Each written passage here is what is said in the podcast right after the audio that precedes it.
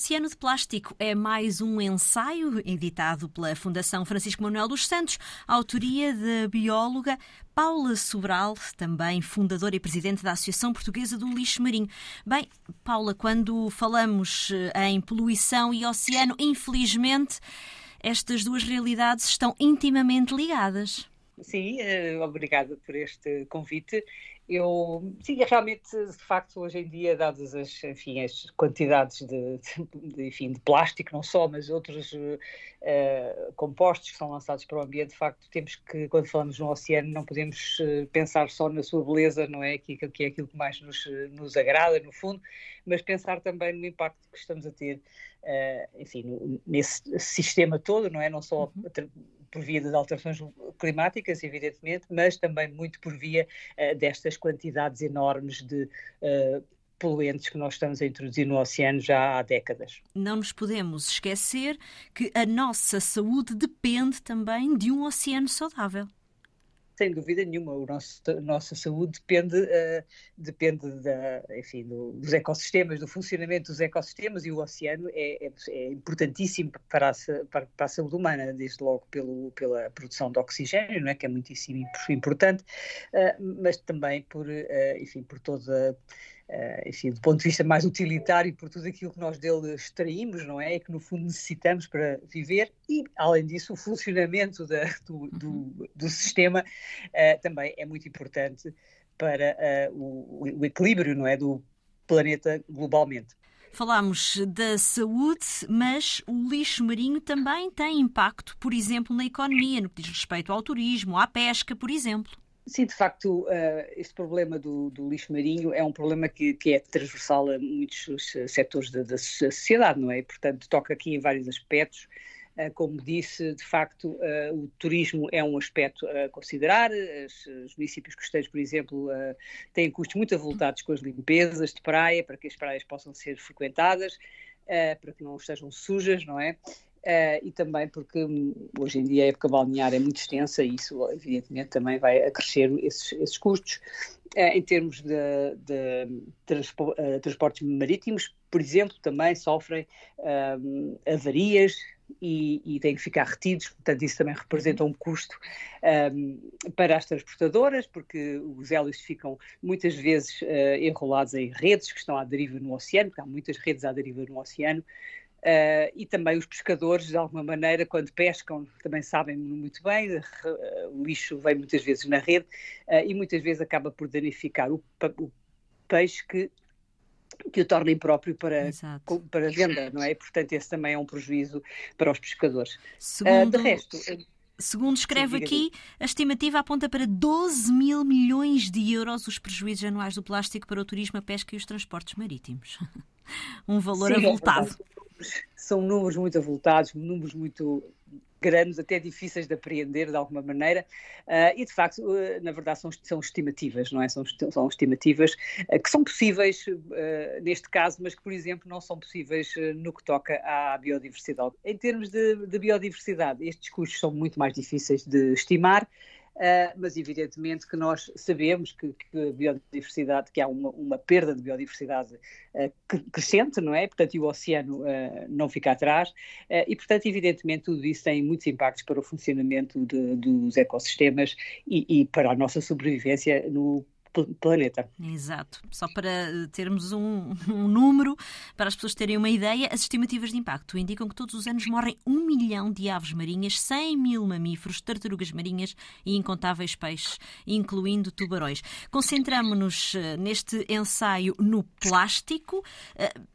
Para a maior parte de nós que provavelmente tem algum cuidado em separar o lixo, em enviar ou tentar enviar o plástico para, para a reciclagem, em não deixar nas praias mais do que as nossas pegadas, pode parecer estranho como é que tanto plástico continua a entrar todos os anos nos oceanos.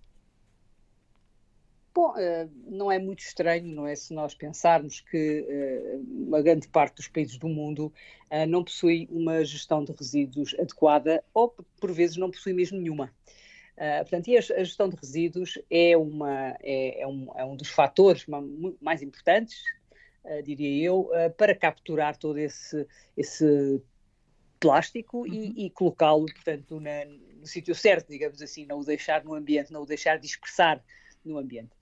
Uh, e, e, portanto, esse é o principal fator. Se não, nós aqui pensamos na, enfim, na Europa, não é? Portanto, temos, temos os países razoavelmente limpos, uh, se compararmos com, por exemplo, os países do Sudeste Asiático, uh, em, que, em, que, o lixo é uma constante que está em todo lado, não é? Portanto, nesses, nessa, nessa zona do, do, globo há realmente quantidades muito, muito uh, apreciáveis de plástico que entra no oceano uh, todos, todos os dias, todos os minutos, as estimativas apontam para um um caminhão do, do, lixo, imagino, cheio de plástico, a cada minuto. Portanto, é, são realmente quantidades brutais. E, portanto, isto continua a, a, acontecer, não é? Por outro lado, eh, eu não queria deixar aqui também a, a, a, ideia de que a questão de resíduos resolve tudo, porque não, não resolve tudo, porque ela não é, enfim, não é absolutamente, não é 100% eficiente, mas de facto é um fator muito importante. E depois há também a questão da negligência, não é? Portanto, as pessoas uh, que, que, deixam realmente uh, o lixo em qualquer sítio, não é? Em qualquer local, e que depois esse lixo, o plástico em particular, facilmente é transportado depois pelas primeiras chuvas, etc para eh, os cursos de água e depois também vai acabar no oceano. O que nos eh, parece estranho é porque uh, vemos, podemos ver plástico à, à superfície da água, mas é muito maior a quantidade que se encontra nos fundos marinhos. Sem dúvida nenhuma, as estimativas também apontam para isso, isso, isso mesmo, não é? Portanto, a maioria do, do, plástico acaba por se afundar, mesmo aquele plástico que aparentemente flutuará para sempre, eh, por ser menos denso do que a água do mar, acaba por eh, se afundar porque vai ser colonizado por organismos, etc. E, portanto, vai haver a sua densidade modificada e acaba por se afundar. E, de facto, aquilo que nós vemos à superfície é apenas 1% uh, daquilo que se estima que exista de plástico no ambiente, uh, estando que, sendo que 94% estarão no fundo dos oceanos e os restantes estão espalhados pelas, pelas praias e nas zonas costeiras do, do globo. Uh, e de facto é realmente assustador pensar que aquilo que nós vemos, que no fundo que é aquilo que já nos impressiona tanto e que nos chama tanto a, a atenção, representa apenas 1% de tudo que, que existe no oceano. Até uma uh, chamada ponta do iceberg, é um iceberg enorme, de facto. Exato. Outra preocupação são os microplásticos, que já começam a aparecer, por exemplo, nos tecidos de alguns peixes e também já nos seres humanos, Paula. Sim, os microplásticos uh, estão em todo lado. Os microplásticos formam-se desde logo pela, pela degradação destes objetos todos que estão no oceano, não é? Portanto, vão-se fragmentando, uh, apesar de não se degradarem completamente, não é? Vão-se fragmentando e produzindo estas partículas cada vez mais pequenas, não é? De menores dimensões, uh, para além de outras que já existem desde que são fabricadas, que já são muito pequenas também, que já, já, já entram na categoria dos microplásticos, como sejam, por exemplo, algumas microsferas que são introduzidas em produtos de higiene pessoal, embora cada vez menos, não é? Porque também a indústria está a descontinuar esse processo, felizmente, mas ainda há muito. Uh, os pellets da indústria, portanto, as pastilhas de resina virgem uh, e reciclada que a indústria usa e que perde uh, muitas vezes no transporte e na operação e que de facto representam um custo marginal e, portanto, que a indústria também não está muito preocupada com essas perdas. Um, e, portanto, são partículas que muito facilmente, leves, facilmente também vão, vão parar aos cursos de água e, e, e, ao oceano. E, portanto, há uma multiplicidade de origens destes microplásticos uh, que estão no, no, oceano e estes microplásticos no oceano depois, um, como eu disse há bocado, acabam por ser colonizados, são facilmente colonizados por organismos, desde logo bactérias e, enfim, uma sucessão ecológica que se passa ali à superfície da, das partículas uh, e que as torna apetecíveis para, enfim, que, as faz, que faz com que os organismos as confundam com alimento. E, portanto, uh, diria que todos os organismos, dependendo do, tamanho da sua boca, acabam por, por ter contacto com estas partículas e e ingerem-nas por engano, não é? E depois, claro, não é? Portanto, quanto mais pequenas as partículas são, maior os impactos que se esperam, não é? Porque, enfim, ao nível, por exemplo, da, escala nano, é, é, é muito provável, é quase certo, que atravessam membranas, não é? Sabemos Exato. isso a partir de, de outras nanopartículas que não de plástico, que atravessam membranas e, que, portanto, os impactos que têm no organismo são, enfim, são bastante preocupantes. Exato. Já foram detectados microplásticos no sangue humano, em alguns órgãos, como por exemplo nos pulmões e até no leite materno. Bem, provavelmente, quando falamos de plástico, as pessoas pensam em cotonetes, em copos, em garrafas, mas a nossa roupa também pode contribuir para o aumento do plástico no oceano, Paula. Sim, sim, sim. A nossa roupa, principalmente, porque a nossa roupa hoje em dia é feita de muitas fibras sintéticas, não é?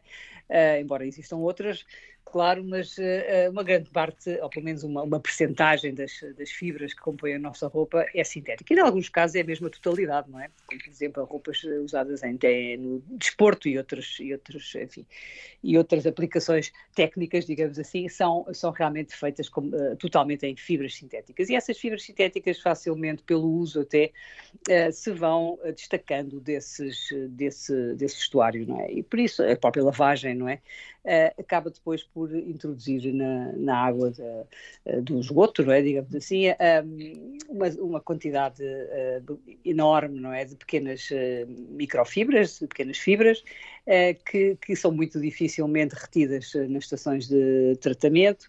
Uh, e que uh, acabam também no, no, oceano e que também são encontradas depois uh, nos organismos marinhos e, e, e tam também agora, mais recentemente, o, esses compostos uh, sintéticos são também uh, encontrados então na, uh, no sangue humano, por exemplo, na, nos pulmões, como falou, e também agora, mais recentemente, ainda no, no leite materno.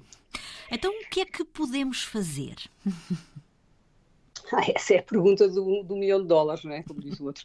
Essa é não há aqui nenhuma bala de prata, não é? Não, não existe aqui uma solução única, não há uma solução única, o problema é demasiado complexo Uh, toca em demasiadas, uh, demasiados fatores, em demasiados setores da economia, uh, na nossa vida do cotidiano, não é? Portanto, é muito, realmente muito difícil de erradicar um hábito que, que se instalou, não é? Nas últimas décadas, e que é um hábito de conveniência, na maioria dos casos, e, mas não, não só, de facto, o plástico também contribui para, para melhorar a segurança alimentar, a conservação dos alimentos, é essencial em medicina, por exemplo, não é? Portanto, há muitas aplicações do plástico que são absolutamente eh, essenciais e que, e que evidentemente fazem sentido. Uh, o que não faz muito sentido é, é o plástico que, que, tem um uso muito curto, não é? O chamado plástico descartável, o plástico de uso único, que está nas nossas mãos num minuto e no minuto seguinte já está no lixo e, portanto, isso faz aumentar imensas quantidades de plástico no, no ambiente. E, e, é por aí que, que se está a começar a, a reduzir, digamos assim, enfim, existe legislação nesse sentido para uh, realmente reduzir os descartáveis, se não mesmo erradicar os chamados plásticos desnecessários, uh, que, que, que muito, uh, e portanto essa será uma primeira via de, de, de redução deste problema porque lá está, podemos colaborar com as limpezas de praia, etc., mas isso não é suficiente, Paula. Não, não é suficiente. As limpezas de praia são, são excelentes no sentido em que uh, fazem com que as pessoas tomem consciência do problema, não é? Portanto, uhum. sensibiliza as pessoas, etc., mas na prática não, não as faz alterar os seus comportamentos, ou enfim, ou fará eventualmente numa porcentagem muito pequena, porque a maior parte das pessoas de facto fica muito satisfeita consigo uh, por, por, ter, por ter ido limpar a praia e enfim, uma sensação de, de ter feito uma, uma, boa ação, na verdade, mas depois na prática, quando chega à casa, uh, todos os hábitos continuam iguais. E portanto é preciso um, é um processo muito, muito longo, este processo de mudança de comportamentos, e é absolutamente essencial neste caso, mas de facto é uma coisa que leva muito, muito, muito tempo. Um, As alternativas que já existem uh, são alternativas, mas que não ajudam uh, a resolver de forma assertiva o problema, porque elas próprias muitas vezes acabam depois por se constituir como lixo também, não é? Sim, quer dizer, não, não diria que todas as soluções uh, estão, estão a uhum. caminhar nesse sentido, mas há algumas soluções que se, que, que aparecem, não é? Como a dos copos de papel com uhum. revestimento interior de uma película de plástico, uh, essa solução, por exemplo, não é de facto uma solução, porque uh, esse plástico, uh, se o copo fosse plástico, provavelmente poderia ser reciclado, e não sendo, portanto, sendo do material misto, papel e plástico, é impossível de reciclar porque não se consegue separar o plástico do, do papel. Mas, para além disso, eu diria que um, a solução não será nunca uh, substituir um, um, descartável por uhum. outro descartável, não é? Portanto, a solução seria uh, substituir um descartável por algo que fosse reutilizável, não é? Portanto, como, como o vidro ou, ou, ou sei, enfim, aquilo que nós nos habituámos a, usar, que usamos em casa, não é? Portanto, essas, essas serão sempre as melhores uh, soluções. Oceano de Plástico é mais um ensaio da Fundação Francisco Manuel dos Santos, autoria da nossa convidada, Paula Sobral. Muito obrigada por ter estado connosco. Boas leituras. Muito obrigada.